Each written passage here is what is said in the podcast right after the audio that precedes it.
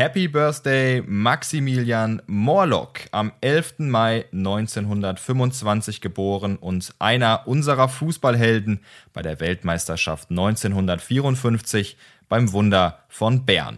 Jeder kennt vermutlich den Satz hier. Kopfball, abgewehrt, aus dem Hintergrund müsste Rahn schießen. Rahn schießt, Tor, Tor, Tor, Tor!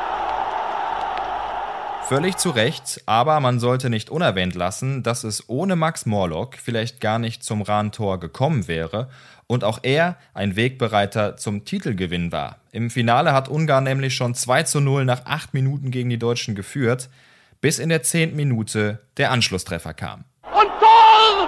Tor für Deutschland! Tor! Es steht nur noch 2 zu 1.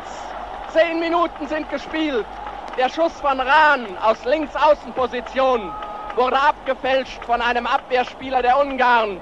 Im Spagatschritt warf sich Maxel Morlock aus Nürnberg in die Schussbahn und mit allerletzter Kraft schiebt er den Ball am ungarischen Torsteher Grosic vorbei in das äußerste linke Eck von uns aus gesehen. Der Rest ist Geschichte ganz klar und wird hier in dem Podcast sicherlich noch an anderer Stelle nochmal aufgenommen. Heute wollen wir ein bisschen genauer auf besagten Max Morlock schauen. Einer, der Tore geschossen hat, aber sich auch nicht zu schade dafür war, hinten in der Verteidigung mitzuhelfen, der ja mit dem ersten FC Nürnberg verbunden ist wie wohl kein anderer Spieler.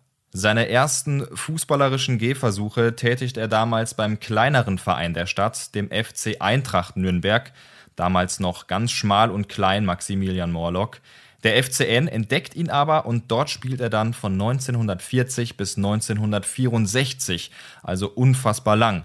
Auf alle Fälle ist es in Zeiten des Krieges sehr schwer gewesen, eine wettbewerbsfähige Mannschaft auf den Rasen zu bringen und Morlock bekommt mit gerade mal 16 Jahren einen Stammplatz im ersten Team. Morlock und der erste FC Nürnberg erleben eine durchaus erfolgreiche Zeit. 1948 gewinnen sie die erste deutsche Meisterschaft nach dem Krieg. 1961 gelingt ihnen erneut das Kunststück, deutscher Meister zu werden. Manchmal ist das ja auch gar nicht so leicht zu beziffern, gerade wenn es so lange her ist. Wie viele Spiele hat jemand gemacht? Wie oft hat er getroffen?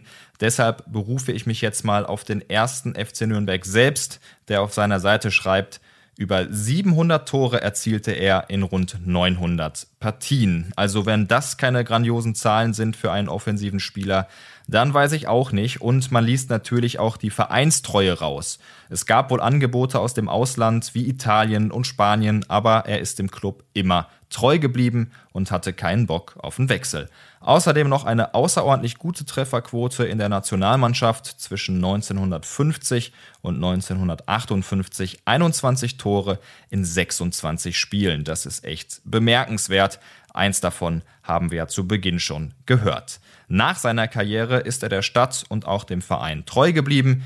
Wirklich Lust auf einen Job an der Seitenlinie als Coach hatte er aber auch nicht. Er hat sich dann auf seine Familie konzentriert. Hut ab. Am 10. September 1994 stirbt Morlock, der auch Maxel gerufen wurde.